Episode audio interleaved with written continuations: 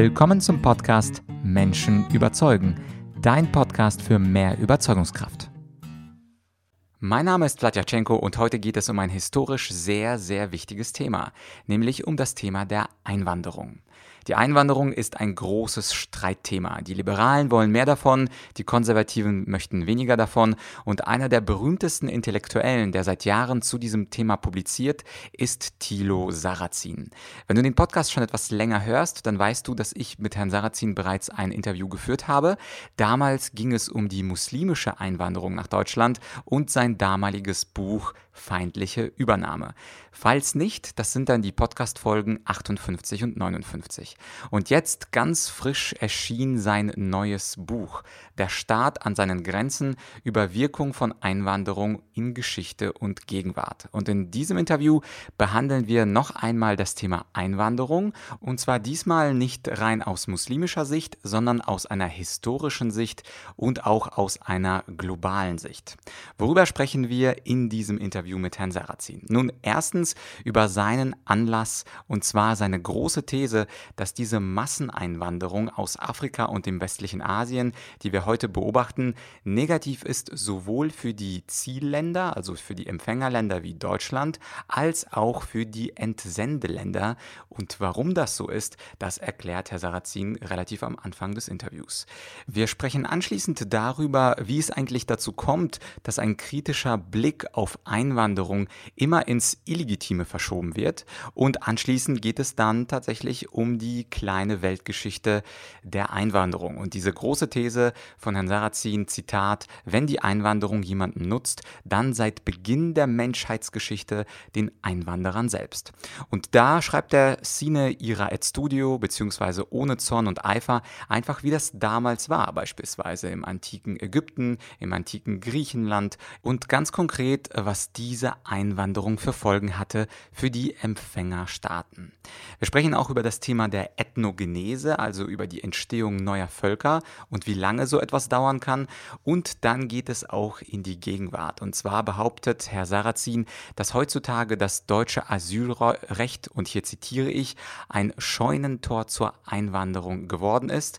Und da gibt es einen Missstand, den Herr Sarrazin beklagt und macht auch äh, die Politik dafür verantwortlich, wie die Einwanderung bisher geschah und was daran auszusetzen und auch zu verbessern wäre. Insgesamt also ist das ein sehr umfangreiches, aber auch ein sehr informatives Interview geworden. Und falls du jemand bist, der liberal zum Thema Einwanderung steht, ich erinnere ganz gerne an einen alten römischen Rechtsgrundsatz. Und der da lautete Auditor et altera pars. Oder auf Deutsch, man muss auch die Gegenseite anhören. Also gerade dann, wenn du liberal bist, wenn du die Grenzen öffnen möchtest, dann macht es natürlich Sinn, sich auch mit der Gegenseite zu beschäftigen. Und gerade im Fall von Thilo Sarrazin ist die Gegenseite in diesem Fall sehr gut vorbereitet und auch gut recherchiert. Insofern, wenn du konservativ bist, wirst du das Interview mögen. Wenn du liberal bist, dann wirst du dich am Interview reiben. Aber auch das gehört zum Podcast Menschen überzeugen dazu. Es gibt viele unterschiedliche Parteien, es gibt viele unterschiedliche Intellektuelle und ich bin sehr stolz und froh, dir eben alle unterschiedliche Sichtweisen geben zu können. Ich glaube heute, das war ein etwas längeres Vorwort, aber jetzt wird es Zeit, Herrn Sarrazin auch das Wort zu geben. Insofern Vorhang auf für Thilo Sarrazin und sein neues Buch Der Staat an seinen Grenzen. Willkommen zum heutigen Interview. Heute zu Gast Thilo Sarrazin. Er war früher Berliner Finanzsenator, er war Vorstand der Deutschen Bundesbank und natürlich kennt man ihn in den letzten Jahren als Bestsellerautor von Büchern wie Deutschland schafft sich ab, feindlicher Übernahme und heute geht es um sein neues Buch und zwar Der Staat an seinen Grenzen. Und wir werden sprechen mit Herrn Sarrazin über die Geschichte der Migration, über die Folgen der Migration und auch, was die Politik daraus lernen kann. Herr Sarrazin, ich freue mich sehr, dass Sie Zeit gefunden haben. Ich freue mich auch, Herr Jaschenko. Herr Sarrazin, immer wenn ich ein Buch lese, suche ich immer nach irgendeiner Stelle, wo ich die Motivation des Autors finde zum Buch. Also warum haben Sie es geschrieben? Und auf Seite 349 bin ich fündig geworden. Da schreiben Sie, äh, der Anlass, dieses Buch zu schreiben, war, ich zitiere, die Erkenntnis, dass die Masseneinwanderung aus Afrika und dem westlichen Asien den betroffenen Ländern nicht hilft und den Zielländern in Europa schadet. Und das fand ich sehr interessant. Migration quasi als eine Lose-Lose-Situation, dass quasi die Empfängerländer davon tendenziell aus der Geschichte Nachteile haben, aber auch die Sendeländer davon Nachteile haben. Könnten Sie diese These oder diesen Zusammenhang kurz erläutern? Ja, äh, das ist das Resultat der vieler langer Gedanken. Äh, man muss ja überlegen, äh, was heißt ein, was heißt, was heißt Wanderung? Wenn jemand wandert, dann, dann verlässt er sein Heimatland, weil er hofft, dass es ihm woanders besser ergeht. Das ist als der menschliche Motivation der völlig natürlich und auch, und auch bezogen auf den Einzelnen okay. Die Frage ist, äh, was heißt das für sein Heimatland? Und die Frage ist, was heißt das für das Land, wo er hinkommt? Ich fange an mit dem Heimatland. Äh, wenn die gehen, die, die ein Land geistig tragen, wenn die gehen, die besser ausgebildet sind, die vielleicht auch, auch, auch ein bisschen aktiver sind, dann äh, da kann das dann schädlich werden, wenn, äh, wenn, äh, wenn es zu viele werden. Die gehen, weil dann das Land ja selbst Talente einbüßt, die es andernfalls hätte. Wenn ich zum Beispiel Afrika und den, und den Nahen und Mittleren Osten nehme, da ist das Problem, dass da relativ wenig Menschen eine gute Ausbildung haben, dass die Zahl dessen, was wir was wir Leistungsträger nennen, doch relativ gering ist. Wenn nun von diesen jetzt, äh, jetzt welche äh, zu uns kommen würden, wäre dies für das Land schlecht. Zum Beispiel arbeiten 40 Prozent aller, äh, aller Ärzte der aus Ghania arbeiten äh, in den USA oder in England oder in Deutschland. Das ist nicht gut äh, für Ghana. Und äh, das ist dann ein Problem. So, auf der anderen Seite gilt, äh, wenn, äh, wenn jemand, wenn wir, wenn wir Einwanderer haben, müssen wir überlegen, jeder Mensch, der irgendwo hingeht, hat ja einen gewissen Verbrauch, er muss ein gewisses Einkommen haben, damit er sein Leben fristen kann. Er, da kostet öffentliche Infrastruktur. Äh, man muss für ihn anteilig Polizei, Einwohnermeldeämter, Krankenhäuser und so weiter vorhalten. Er also kostet den Staat Geld. Und es bringen die Einwanderer, bringen äh, einem Staat etwas, welche in der Summe mehr an, mehr an Erträgen schaffen, als sie kosten. Und das bedeutet letztlich, dass Einwanderungsgruppen, die in hohem Umfang von, von Transferleistungen abhängen, die vielleicht auch im also Durchschnitt krimineller sind, äh, die äh, dann auch dann viele Kinder bekommen, die letztlich auch dann hier dann Kindergeld bekommen und alles Übrige, was ihnen auch bei uns zusteht, dass die das Land mehr kosten, als sie es bringen. Und wenn dies dann noch in massenhafter Form geschieht, dann, äh, dann kann dies für die Einwanderungsländer auch zu einem echten der sozialen und äh, der wirtschaftlichen Problem werden. Und deshalb, äh, äh, da kann man generell sagen, äh, Einwanderung ist dann äh, für das Einwanderungsland nützlich, wenn die, die kommen, dann nicht zu zahlreich sind, wenn sie sich kulturell gut einpassen und wenn sie, wenn sie Fähigkeiten mitbringen, die in dem Land gesucht sind und wenn sie auch eine gewisse Leistungsbereitschaft mitbringen. Das ist das, ist das Profil für Einwanderer, die, äh, die also dann von Nutzen sind. Das sind aber nun exakt die, die in einem anderen Land auch fehlen. Und wenn wir jetzt sehen, das Verhältnis, äh, das Verhältnis Europa-Afrika beispielsweise, in Afrika, äh, nach der wächst die Bevölkerung jedes Jahr um 35 Millionen Menschen. Das heißt, es wächst jedes Jahr praktisch da die halbe deutsche äh, Bevölkerung zu. Und da stellen Sie sich vor, wenn jetzt jedes Jahr der 500.000 Afrikaner einwandern würden nach Deutschland, wie es das teilweise auch schon war, dann, dann ist das für uns ein Riesenproblem, weil es kommen ja jedes Jahr 500.000, nochmal, nochmal, nochmal und nochmal und bald sind wir dann hier in der Minderheit. Und Andererseits wiederum ist das für Afrika da keine Hilfe, denn ob jetzt also 35 Millionen jetzt, jetzt das Wachstum der Bevölkerung in jedem Jahr ist oder der 34,5 Millionen, das ist für Afrika nun jetzt auch wirklich gleichgültig. Und wenn diese, und wenn diese 500.000, die dann gehen, noch, noch dann die sind, die über die nach der knappen Qualifikationen verfügen, die man eigentlich im Land braucht, dann ist es besonders schwierig. Mhm. Nun ist ja das Thema Migration kein normales Thema. Also wir sprechen nicht wie so, so als wie Algebra, was niemanden aufregen würde und auch nicht um Zellteilung, sondern Sie schreiben auch in Ihrem Buch, dass der kritische Blick auf Einwanderung sofort ins Illegitime geschoben wird. Also bevor wir jetzt dann eintauchen in die ganzen Zahlen und Argumentationen aus Ihrem Buch, äh, was vermuten Sie denn daran? Warum äh, stören sich so viele Menschen am Thema Einwanderung und warum fällt es vielen so schwer und ich vermute auch die Kommentare, die wir dann haben werden, werden das auch zeigen. Warum fällt vielen Menschen so schwer, einen klaren und völlig, völlig neutralen Blick auf die Zahlen zu werfen, sondern es wird, wie Sie sagen, ins Illegitime verschoben und am besten sollte man ja gar nicht darüber reden. Woran liegt es? Das liegt daran, äh, weil natürlich äh, mit Einwanderungsfeindschaft auch durchaus der Fremdenfeindlichkeit verbunden sein kann und weil natürlich äh, also Fremdenfeindlichkeit äh, oder Abschließung gegen anderes, äh, Fremdes durchaus auch der Risiken und der negative Begleiterscheinungen haben kann. Und insofern muss man immer, immer für sich selber auch jetzt deutlich machen, wenn ich dafür bin, dass ich Einwanderung vernünftig begrenze und vernünftig steuere, heißt das ja nicht, dass ich etwas gegen, gegen bestimmte Menschen habe. Ich meine nur, dass sie nicht äh, unbedingt jetzt, jetzt bei uns in Deutschland vielleicht ihr Leben äh, äh, da gestalten sollten.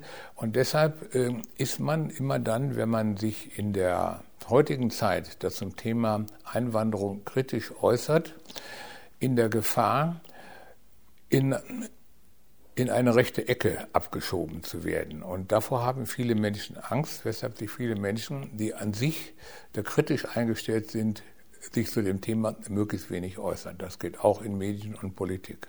Mhm. Also diese Verquickung von weniger Migration bedeutet dass Menschen gleichgesetzt werden mit der rechten Gruppe, ja. was ja nicht logisch notwendig ist. Wie Sie im Buch äh, argumentieren, hat ja Migration oder bringt Migration sehr viele Probleme mit sich. Und ein Aspekt, der hat mir in Ihrem Buch äh, besonders ähm, interessant gefallen. Sie sprechen über die Ethnogenese, also wenn Migranten in ein Land kommen, wie lange dauert das denn ungefähr, bis sich dann die Völker verschmelzen? Und da hatten Sie ein paar Zahlen genannt. In Ägypten dauert das 2000 Jahre, in, bei den Römern waren es 700 700, bei den Deutschen 600 Jahre, weil ja einige Menschen sagen, ja, die Migranten, die leben sich schon schnell ein, das passt ja schon alles. Und interessant fand ich auch, äh, wo Sie über die USA gesagt haben, dass diese Ethnogenese auch 250 Jahre später nicht abgeschlossen ist. Also gerade diese Black Lives Matter Proteste, die wir auch heute Stand ähm, August 2020 haben, ist das für Sie ähm, ein Anzeichen dafür,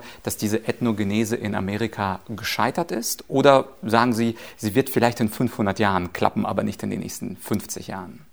Ja, also man, äh, wenn man sich die Vergangenheit anschaut, dann sieht man, dass also Prozesse eben doch sehr lange dauern. Äh, äh, zum Beispiel die Einwanderung der äh, Angeln und Sachsen nach England, um jetzt mal ein Beispiel zu nehmen, fand um das Jahr 500 rum statt.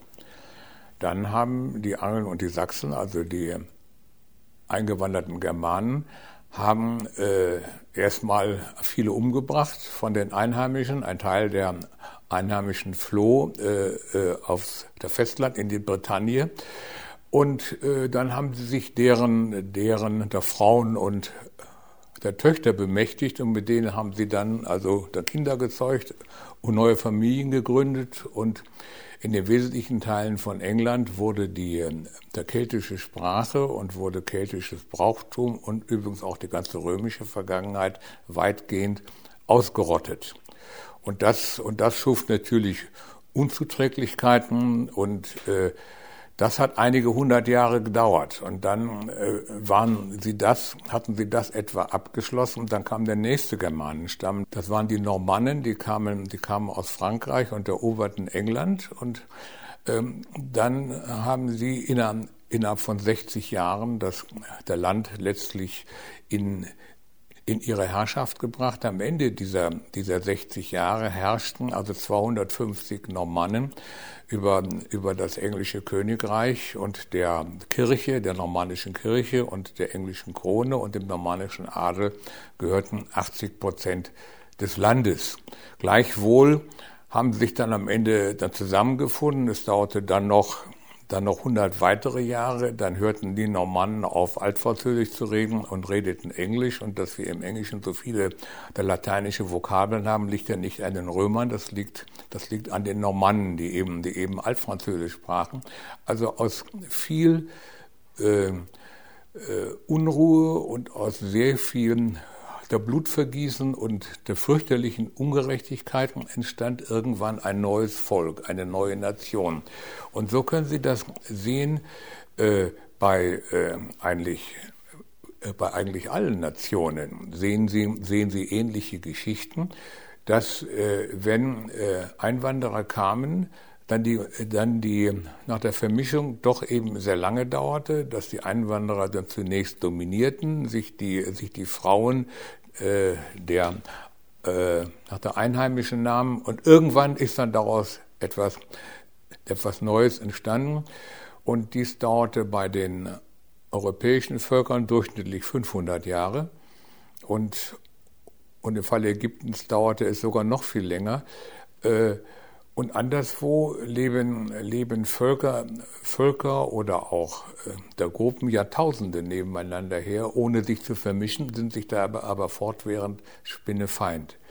Das heißt, es ist für ein Land besser, wenn die Bevölkerung äh, da kulturell eine gewisse Grundähnlichkeit hat. Natürlich braucht man auch immer wieder Neues und anderes von außen, aber man darf es eben auch in der Mischung darf man es nicht übertreiben. Das gibt Spannungen. Ja, und in den USA sehen wir es ja noch heute. Das ist ja schwarz gegen weiß leider. Sie schreiben ähm, eine interessante These, ähm, ich zitiere Sie da am besten. Äh, Sie schreiben, keine Kultur kann vor den anderen Vorrang beanspruchen, aber jede hat das Recht, sich vor kulturfremder Masseneinwanderung zu schützen. Und äh, das ist ein ganz interessanter Satz, weil äh, vielerorts wird Ihnen ja ein fast ja schon Kulturrassismus vorgeworfen, dass Sie sagen, Sie finden die europäischen Kulturen sind besser und überragender als andere Kulturen, wobei sie schreiben ja ganz klar, dass keine Kultur den Vorrang beanspruchen kann. Jeder hat ihre Vor- und Nachteile. Sie schreiben aber gleichzeitig dieses Recht sich vor Masseneinwanderung zu schützen. Und es gibt ja viele Globalisten, die sagen, nein, man sollte die Grenzen öffnen, man sollte die Masseneinwanderung zulassen. Alles, was wir erleben, das ist das Los der Geburt. Wenn ich da geboren bin auf Mali, sollte ich auch das Recht haben, mir frei auf der Erde das Fleckchen auszusuchen, wo ich leben kann.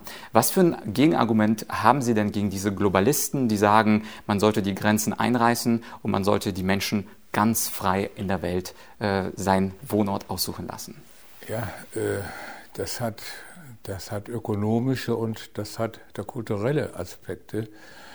Ich fange mal, Sie sind ja, Sie sind ja Ukrainer oder Sie waren mal, Sie waren mal Sowjetmensch und äh, äh ich fange mal mit Polen an. Polen, äh, äh, die Polen sind ja eine, sind ja eine nach der Nation mit einem sehr starken Nationalbewusstsein, die also sehr, die also sehr darunter gelitten haben, dass sie in also drei polnischen Teilungen dann aufgeteilt wurden zwischen, zwischen Russland, Preußen und Österreich. Die nach der Russen, Preußen und Österreicher konnten damit nach der ganz gut leben und dachten, das werden auch schon mal irgendwann ganz ordentliche Russen, Preußen und Österreicher werden. Das war aber nicht der Fall. Die Polen wollten Polen sein und es gab äh, deshalb ständig Unruhe und für die Polen war es ein ganz großer Erfolg in ihrer, in ihrer Nationalgeschichte, dass sie das dann im Jahr 1920 dann geschafft haben. Nur um dann 20 Jahre später äh, auch schon wieder aufgeteilt zu werden zwischen, äh, zwischen, äh, zwischen Russland und Deutschland. Und natürlich hat ein Land wie Polen nach diesen, nach diesen Bedrohungen ein ganz starkes Gefühl dafür, dass es ein, dass es sein nationales Selbst verteidigen möchte.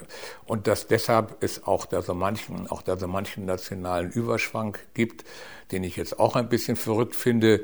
Das finde ich dann in dem Zusammenhang, da verzeih ich, wenn ich mir die Polen anschaue. Und ich habe jetzt die Polen genommen. Ich könnte jetzt anhand der Polen auch die Esten, Letten nehmen. Äh, ich könnte, ich könnte andere, andere Völker nehmen, die sich behaupten wollen. Es ist vor allen Dingen eine Frage der, der kleineren Völker. Und natürlich ist es, ist es auch eine Frage, ist es auch eine Frage demografischer Mischung. Denken Sie, denken Sie an Serbien. Serbien hat ja also jahrhundertelang gelitten unter der, der türkischen Herrschaft. Die hat es dann endgültig abgeschüttelt und äh, aus äh, der serbischer Sicht war das sogenannte Kosovo immer, immer also serbisches Urstammland. Äh, dort haben sich dann aber letztlich, letztlich Albaner auch angesiedelt und die Albaner hatten eben mehr Kinder und so ist, und so ist das Kosovo, wurde dann innerhalb von einigen Jahrzehnten aus, aus einem Land mit äh, also 20 Prozent Albanern wie noch, wie noch um das Jahr 1900 äh, eben dann ein Land mit 80 Prozent Albanern und dann war es auch irgendwann nicht mehr serbisch. Also die Serben haben hier da ganz große Probleme. Und letztlich äh, kann man sagen, ja, diese, diese Probleme hängen damit, hängen damit zusammen, dass hier also Volksgruppen zusammenlebten, die äh, also nicht zusammenlebten wollten und sie, und sie lebten, äh, hängen auch damit zusammen, dass diese, äh, dass diese Volksgruppen unterschiedlich sind und, äh, und am Ende auch unterschiedlich äh, viele Kinder haben. Und man kann eben solche, solche Spannungen, äh, die immer wieder auftreten werden, kann man dann vermeiden, wenn man sich überlegt, ehe man Einwanderungsprozesse in Gang setzt, was dies jetzt nur genau bedeutet. Und äh, äh wir können zeigen in der gesamten Welt, dass die, äh, dass die gesellschaftliche Harmonie umso größer ist, dass auch die also durchschnittliche nach der Kriminalität umso niedriger ist, je also kulturell ähnlicher sich die Menschen sind, die zusammenlegen. Das heißt, man möchte schon etwas anderes haben, Diversität. Es muss aber auch etwas sein, was in der Summe und in den, und in den Auswirkungen da beherrschbar ist und von allen akzeptiert wird. Mhm. Und auch das zentrale Wort ist dafür das Wort Grenze. Der, der schöne doppeldeutige Titel Der Staat an seinen Grenzen äh, sagt ja auch, wie wichtig es ist dann für ein Land, für ein Volk, sich abzugrenzen, damit es quasi nicht zu sehr überfremdet wird.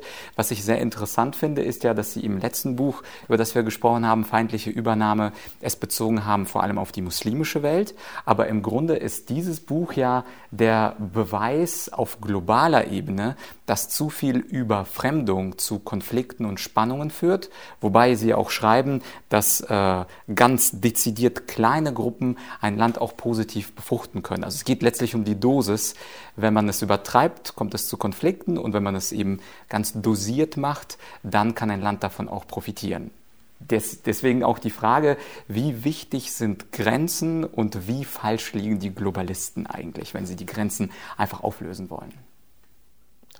Äh, letztlich ist ja eine, ist ja eine Grenze, eine der staatliche Grenze, die Grenze eines der Herrschaftsgebietes. Also in, äh, innerhalb dieser Grenzen gelten, gelten äh, bestimmte Gesetze, es, es gelten bestimmte Rechte für die Bürger, es gilt, es, es gibt bestimmte Sozialleistungen und anderes und das ist eben wie eine, wie ein Staat eine Gesellschaft, ein Volk, eine Kultur, das fließt jetzt ineinander über, sich eben ihre Verhältnisse gestaltet. Und ein anderer Staat, ein andre, eine andere Gesellschaft, ein anderes Volk oder Kultur, die gestaltet sich ihre Verhältnisse eben anders. Das gab immer in der in der Menschheitsgeschichte der Konflikte und in meinem ersten Teil des Buches zur, zur der Geschichte der Einwanderung zeige ich ja auch, was, was diese bedeuteten. Aber am Ende kann eine, kann eine äh, der Gesellschaft oder ein Staat nur funktionieren, wenn sie ein nach der Territorium hat, das auch jetzt unbestritten ihres ist und auf dem sie die Verhältnisse gestalten kann, wie sie möchte. Und da, äh, und da die Erdoberfläche begrenzt ist und äh, äh, ist es so, dass eben es auch in der Menschheitsgeschichte immer Streit gab um attraktive Wohnorte und um attraktive Gebiete und ähnliches. Und jetzt ist noch etwas anderes, was viele, äh, was viele Globalisten so nicht sehen. Die Armut in Mali, ein aktuelles äh, Beispiel jetzt wegen des Militärputsches, und der nach der relative Wohlstand in Schweden sind ja kein Zufall. Äh, also Schweden ist ein Land, was von der Natur nicht sehr begünstigt ist. Es ist kalt, dunkel, regnerisch. Gut, es gab ein bisschen Eisenerz, aber die Schweden gehören zu den reichsten Völkern der Welt, weil sie eine gute Staatsorganisation aufgebaut haben, weil sie ihre Menschen gut, gut gebildet haben und weil sie, weil sie, weil sie starke Institutionen haben und weil sie fleißig sind.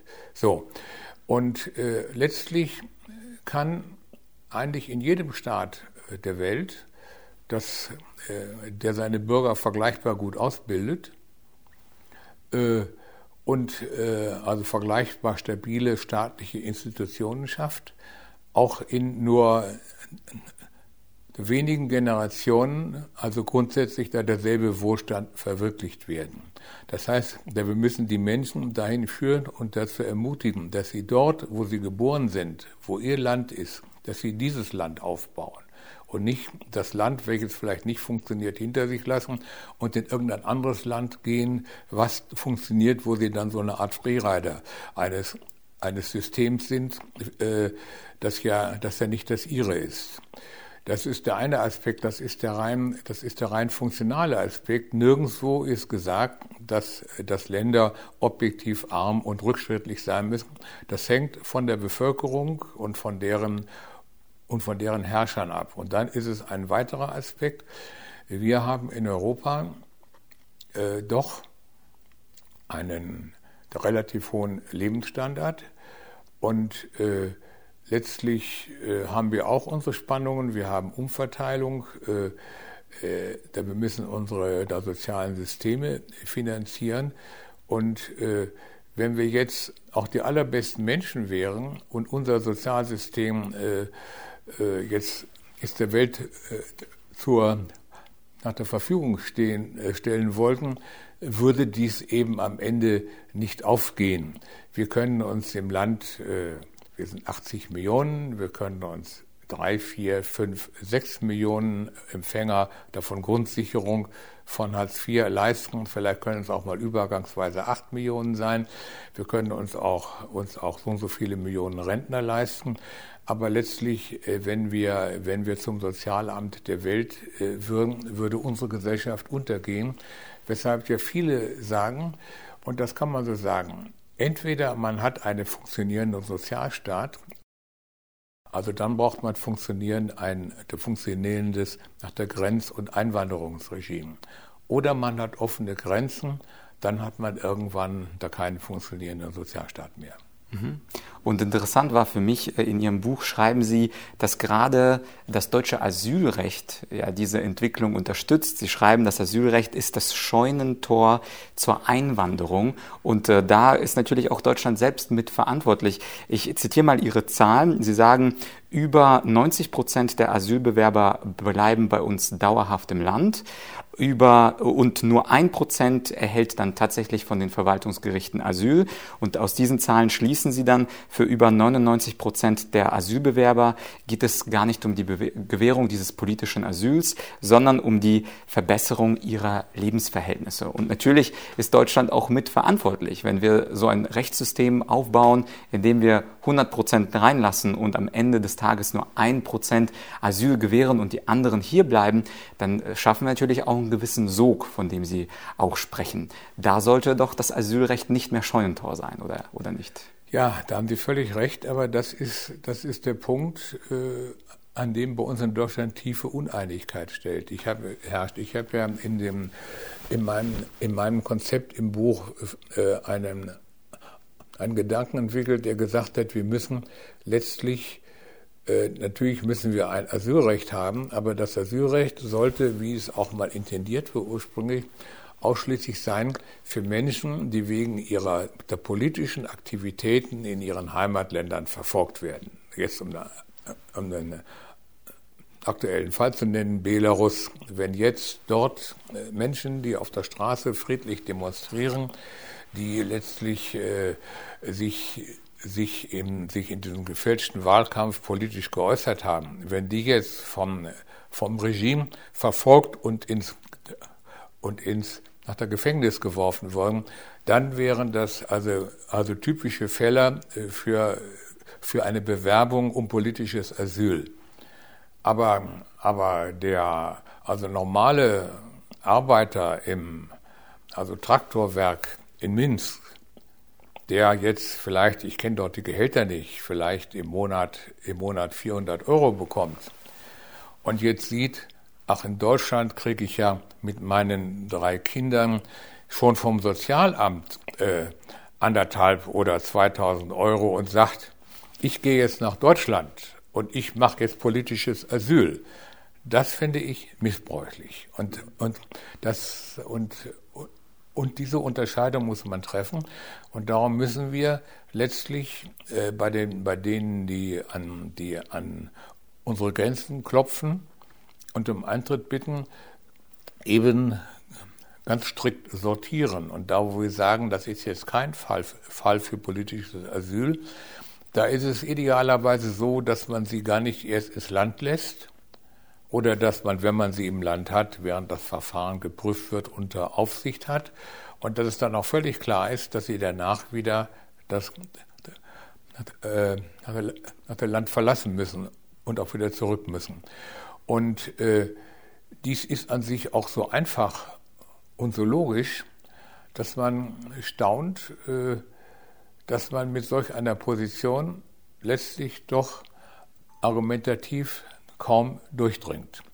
Und ähm, äh, das ist natürlich jetzt auch eine Frage, die sich jetzt insgesamt stellt für Deutschland, aber auch für andere Länder, welche ähnliche Probleme haben.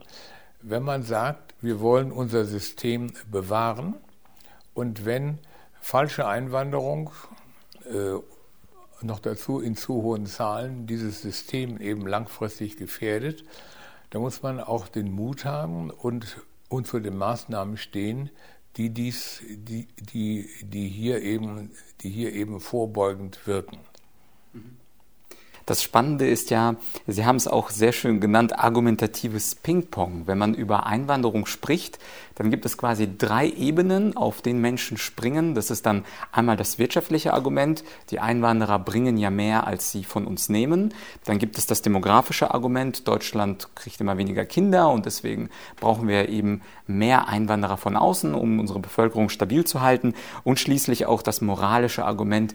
Wir müssen ja äh, den Einwanderern helfen. Wir haben die Verantwortung, dass wir als stärkeres Land und stärkere Schultern, das sagt ja auch äh, die SPD, dass die stärkeren Schultern den schwächeren Schultern helfen müssen. Und vielleicht könnten wir diese drei Ebenen äh, gemeinsam etwas näher anschauen. Also wenn, wenn Menschen beispielsweise jetzt dieses moralische Argument nehmen und sagen, wir haben mehr Geld, die Menschen aus Mali oder aus äh, Afghanistan haben weniger Geld und Möglichkeiten und weil wir stärker sind, haben wir die moralische Verpflichtung, den Schwachen zu helfen. Was sagen Sie gegen dieses Argument? Äh, dann sage ich, okay, reden wir mal über Moral. Äh, wir wissen, äh, die, der Mittel, die wir äh, für, nach der Entwicklungshilfe ausgeben können, die wir für Sozialhilfe ausgeben können, sind begrenzt. Wir wollen Menschen helfen, die irgendwo in Not sind. Dann ist erstmal der Fall, jeder Mensch, dem bei uns geholfen wird, kostet den Staat im Monat ein Minimum von anderthalbtausend Euro. So. Äh, wenn Sie jemanden, wenn Sie jemandem in einem nach der Flüchtlingslager helfen in Afrika, welches von der, welches von der, äh, von der UNO betreut wird, dann kostet dort eine Unterbringung vielleicht im Monat 20 Euro. Das heißt, Sie können mit demselben Geld, wenn es darum geht, sie vor, sie vor Not und Verfolgung zu schützen, können sie vor Ort wesentlich mehr Menschen helfen als bei uns.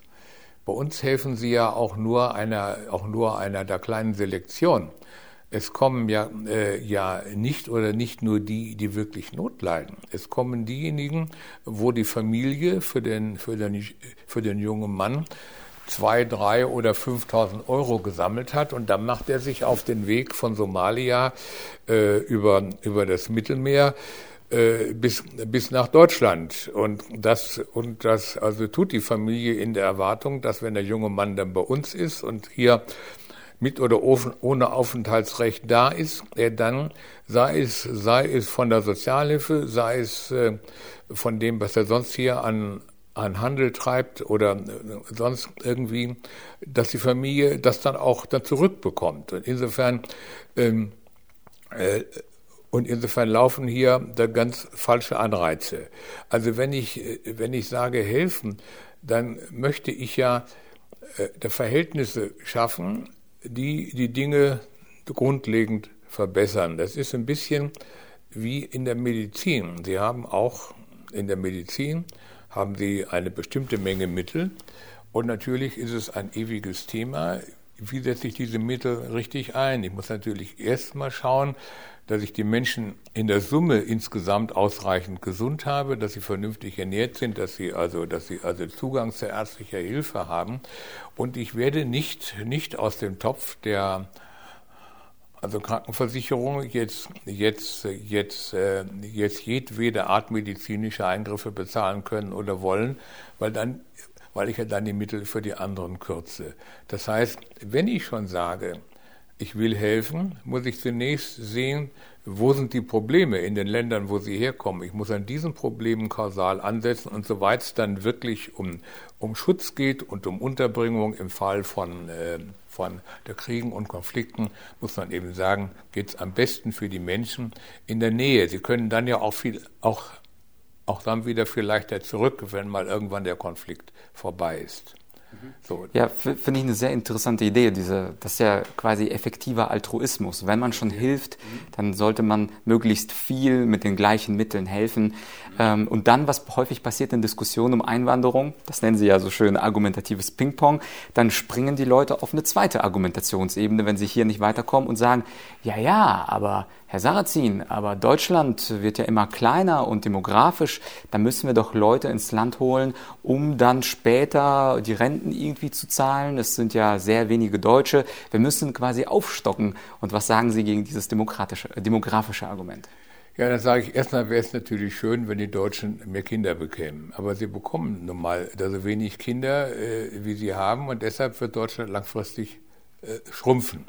Und letztlich, äh, habe ich auch gezeigt, hat man auch, äh, wenn die Menschen etwas eher anfangen zu arbeiten, nämlich vielleicht schon mit, vielleicht schon mit 21, 22 statt mit 30 und wenn sie etwas, etwas später aufhören zu arbeiten, äh, dann bekommt man das auch hin, dann bekommt man auch eine vernünftige Rentenversicherung hin. Also der Umstand, dass, äh, also Deutschland, dass die deutsche Bevölkerung langfristig schrumpft, ist keine, ist kein Anlass, jetzt, jetzt den, also Katastrophenzustand auszurufen. Das ist der eine Punkt. Der andere Punkt ist, das hatte ich bereits eingangs gesagt, jeder Mensch, der bei uns ist, kostet ja unabhängig von dem, äh, was er tut und was er macht, Geld. Er braucht Kleidung, Unterkunft, Verpflegung. Man muss die äh, der staatliche Infrastruktur für ihn vorhalten und so weiter.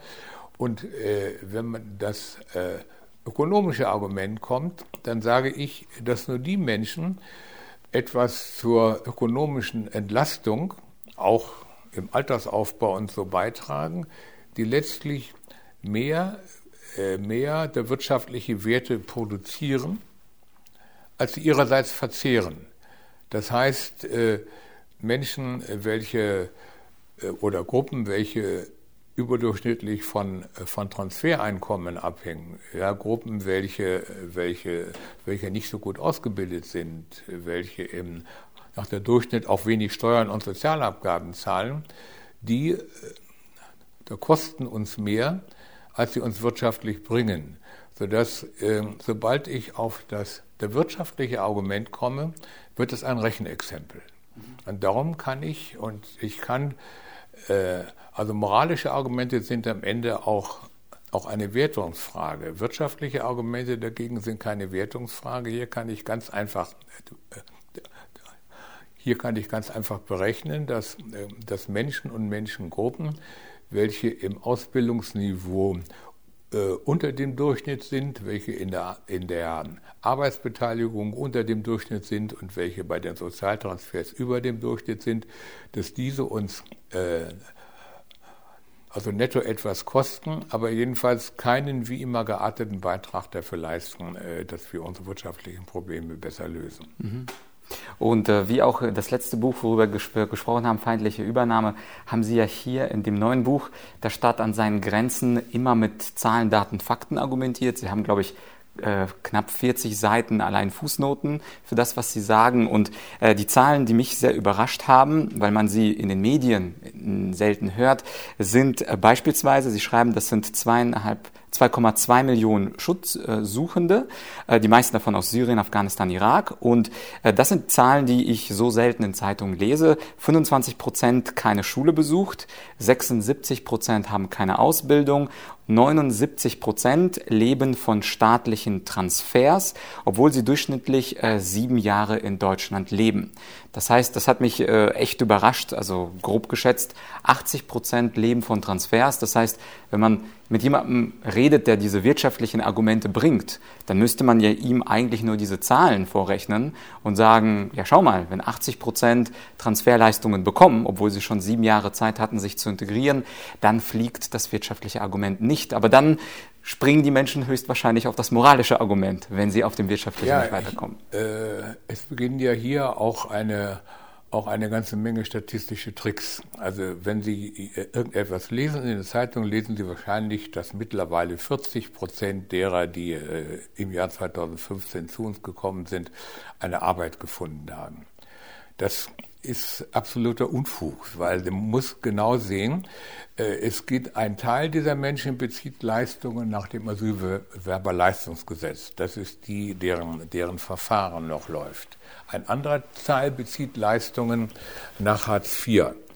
Und viele, die also da geringfügige Beschäftigungen haben, haben zwar eine der geringfügige Beschäftigung, sie beziehen also gleichwohl aber Leistungen nach Hartz IV.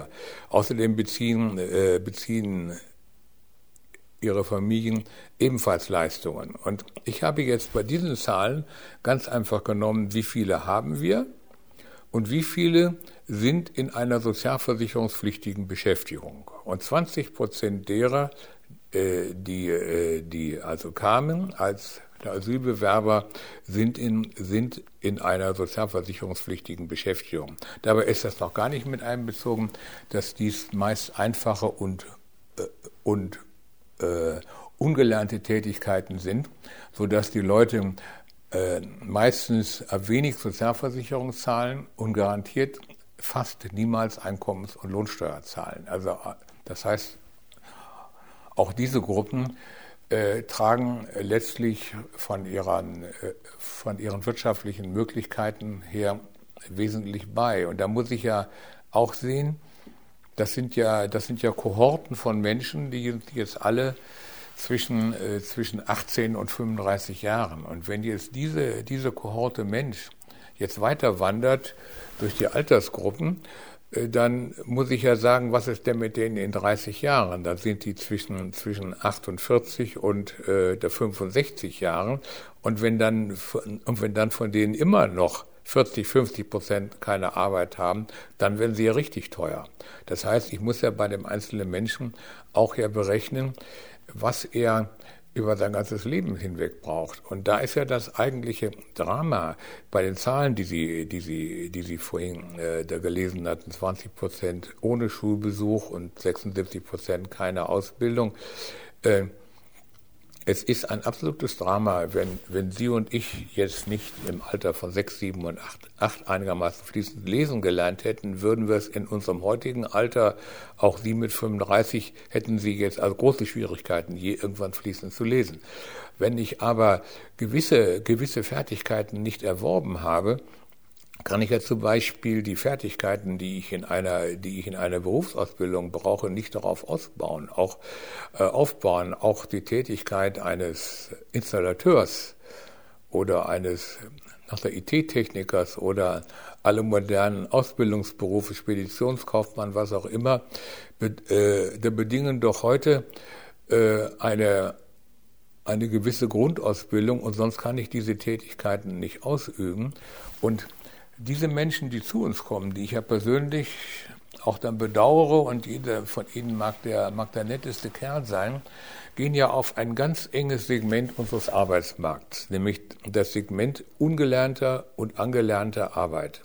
Und zwar dort nicht nur ungelernte und angelernte Arbeit, sondern ungelernte und angelernte Arbeit ohne übermäßigen der Kommunikationsbedarf. Wenn ich zum Beispiel jemanden jetzt, jetzt in der also Gastronomie anstelle, der bedient, der muss ja Deutsch können, der muss, der muss sich sozial bewegen können und so weiter. Also es sind dann die, also klassischen ungelernten Jobs, äh, packen, spülen, äh, anderes tun.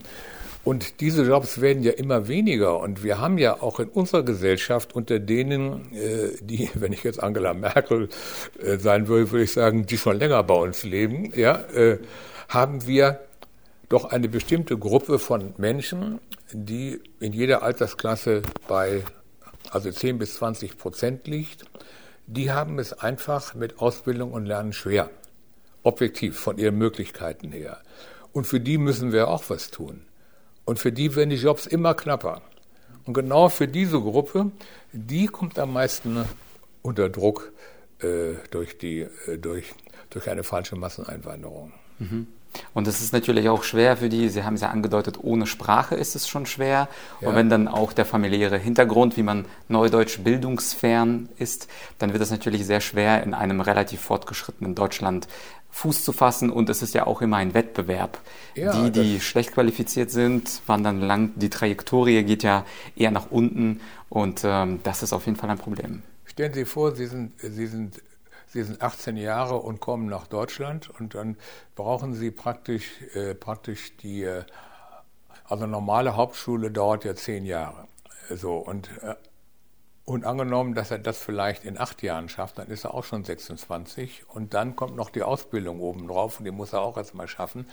Und dazu muss es, muss es da noch was geben, was, was ihm dort angeboten werden kann, sodass die meisten tatsächlich äh, hier überhaupt keine Perspektive haben. Außerdem kennen sie ja nicht unser System.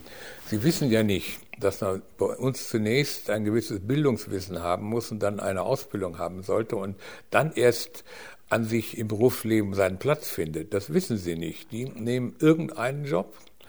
So enden dann ja auch viele von ihnen, weil sie nichts Besseres finden, irgendwo stehen in einem Park und bieten äh, und und der bieten Stoffe an oder sonst etwas, weil das eben ist, was ich ihnen, was sie ihnen jetzt anbietet. Und äh, das ist natürlich auch eine Schwierigkeit.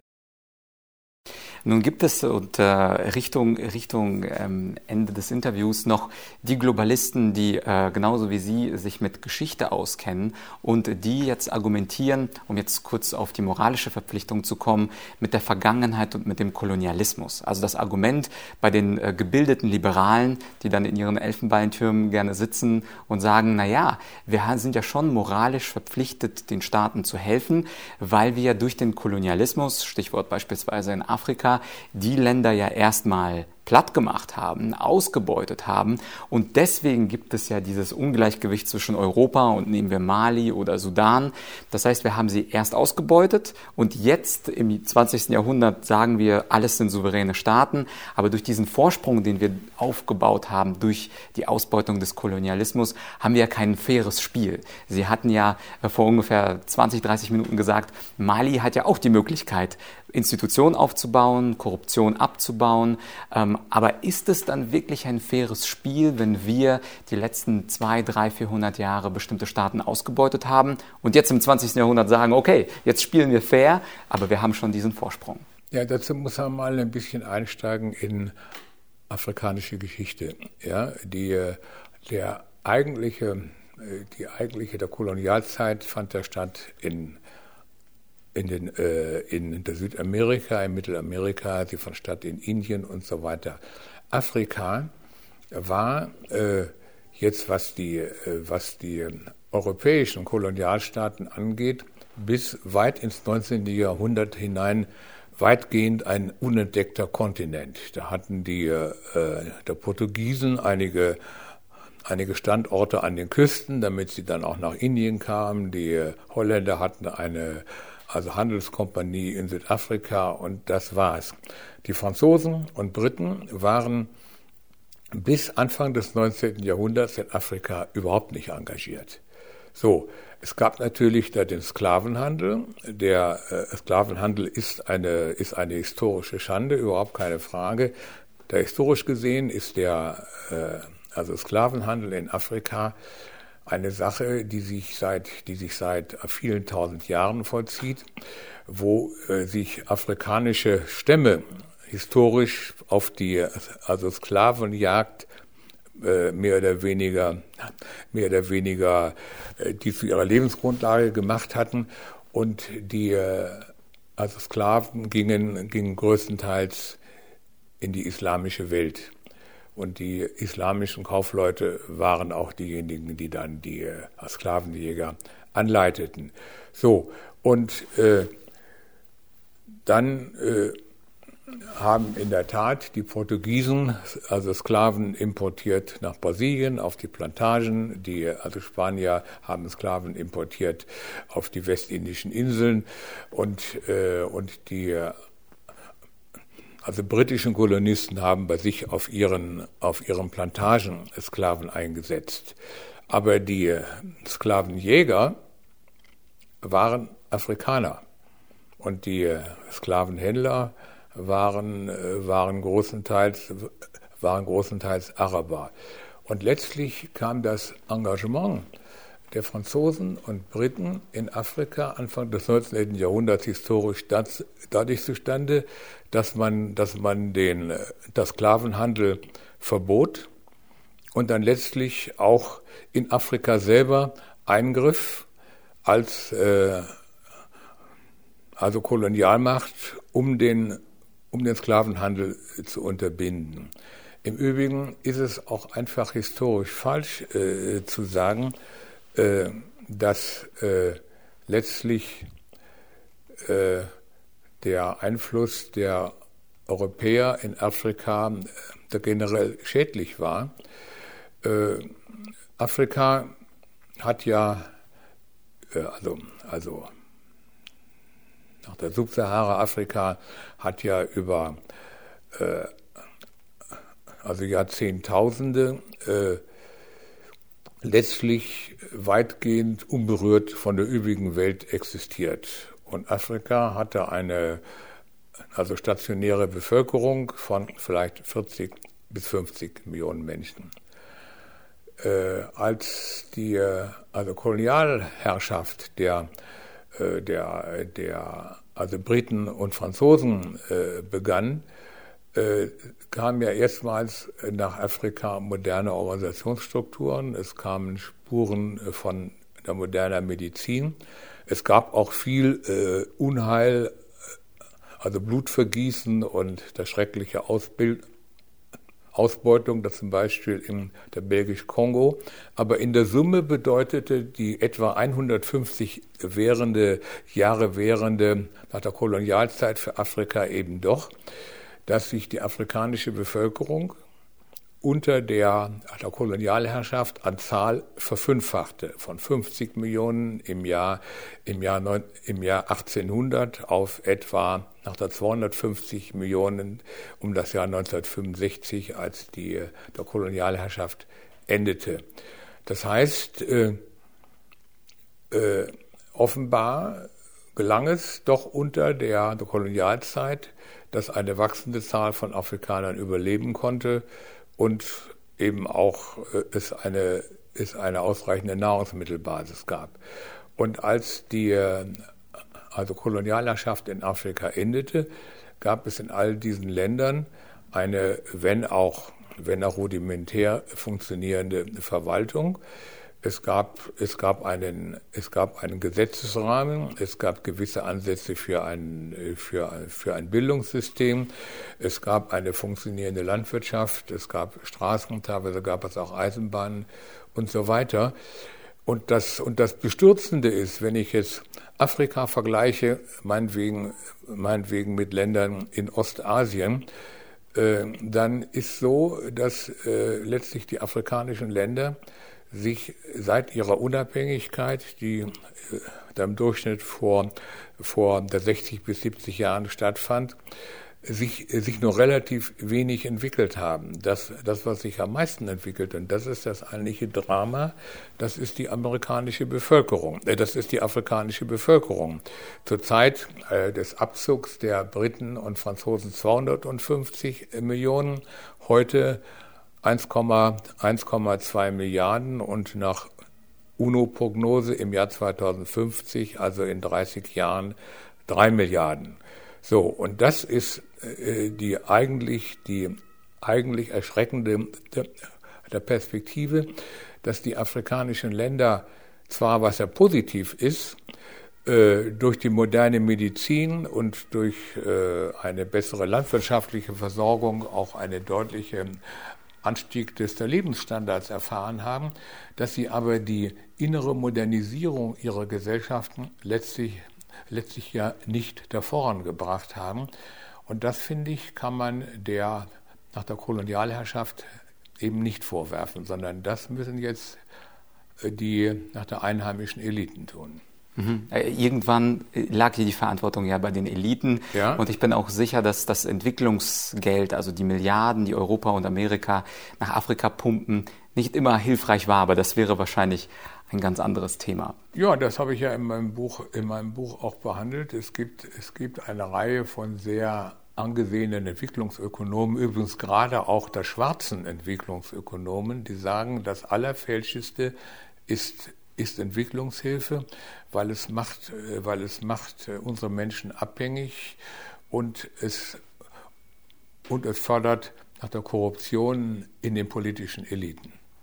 Ja, äh, da habe ich auch ein Buch von Frau Mayo gelesen, eine Afrikanerin, die eben ja. auch das in ja. ihrem Buch, ich glaube Financial Aid hieß das, geschrieben hat. Ähm, zum Ende, ähm, Sie sind ja immer jemand, Herr Sarrazin, der nicht nur über Probleme spricht und Argumente bringt und Zahlen, Daten, Fakten, sondern was ich sehr schön fand, auch in Ihrem Buch Feindliche Übernahme, aber auch in dem Buch äh, Der Staat an seinen Grenzen, Sie geben ja auch Lösungsansätze, wie das besser funktionieren kann. Unter anderem haben Sie ja äh, programmatische Forderungen, beispielsweise, wir müssen eine Leitkultur schaffen, an die sich Menschen anpassen, wir müssen besser selektieren, also die qualifizierten äh, ähm, Migranten aufnehmen. Wir müssen Asyl trennen von der Wirtschaftsmigration und sie geben auch wirklich politisch konkrete Forderungen. Äh, das hatten Sie auch im Buch Feindliche Übernahme ähm, angedeutet, dass Sie ähm, eine Art Transitzone einrichten und es eine Stelle gibt, die dann innerhalb von 30 Tagen entscheidet, gibt es Aussicht auf Asyl oder nicht. Und in der Zwischenzeit fließt auch kein Geld nach Afrika oder, oder, oder Westasien. Also alles sehr, sehr, ich würde mal sagen, klare, deutliche und auch eindeutige politische Forderungen. Und ich habe das Gefühl, und das äh, wäre dann meine letzte Frage, dass die Politik heute sehr weit davon entfernt ist, ihre durchaus sinnvollen Maßnahmen umzusetzen. Sinnvoll ja auch deswegen, weil sie ja anhand der gesamten Geschichte, der Weltgeschichte der Migration zeigen, zu viel Migration ist eben schädlich und ähm, wenig selektive Migration wäre gut.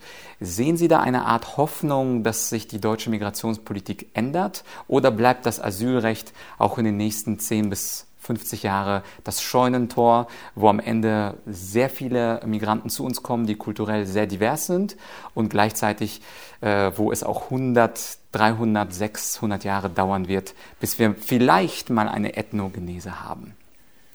Ja, also es gibt ein, es gibt ein gutes deutsches äh, Wort, das heißt,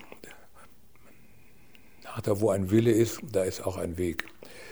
Und ich habe es auch in meinem Buch angedeutet, als uns der Coronavirus bedrohte, waren im Nu sämtliche Grenzen, die man schließen wollte, geschlossen. Selbst die, selbst die Migration, die illegale Einwanderung ist bis praktisch äh, ist erstorben und das einem Rinnsal äh, verkümmert. Das heißt, man muss zunächst etwas wollen. Und wenn man ganz klar weiß, dass wir den afrikanischen, den, äh, den, den Ländern in Afrika und im Nahen Osten mit mehr Einwanderung nicht helfen können. Wenn man ganz klar weiß, und das habe ich ja im Einzelnen belegt, dass wir auch für uns erhebliche Risiken und Schäden beinhalten, dass wir ja auch in Gefahr sind, letztlich äh, die Art unserer Gesellschaft zu gefährden. Äh, wenn man all dies weiß, äh, dann muss es doch möglich sein, dass man dieses, dass man dieses dann gesellschaftlich, dass man dieses äh, da gesellschaftlich diskutiert und irgendwann auch entscheidet. Und hier äh, letztlich muss man ja sehen, dass wir im Zusammenhang mit dem Schengen-System, wo wir ja keine, im Prinzip keine internen Grenzkontrollen haben, wir auch immer wieder die Frage haben, gibt es nicht eine europäische Lösung? Und äh, hier muss man jetzt ja Folgendes sehen. Die Osteuropäer, auch aufgrund ihrer ganz anderen nationalen Erfahrungen und ihres anders gearteten nationalen Selbstbewusstseins, wollen keine Einwanderung aus Afrika und aus dem Nahen Osten. In der Frankreich wachsen die Widerstände immer stärker. Mittlerweile werden im zentralen Frankreich auf der Ile de France 76 Prozent aller Geburten entfallen dort mittlerweile auf die Kinder von Afrikanern und Arabern. Das heißt, die Franzosen haben auch, haben auch also zunehmend Sorgen und Ängste viel weitergehend als wir. Da die Holländer und Dänen machen schon eine viel striktere Politik. In in Italien wird das auch nicht immer so weitergehen. Die Österreicher und Ungarn sind auch auf einer anderen Linie als wir.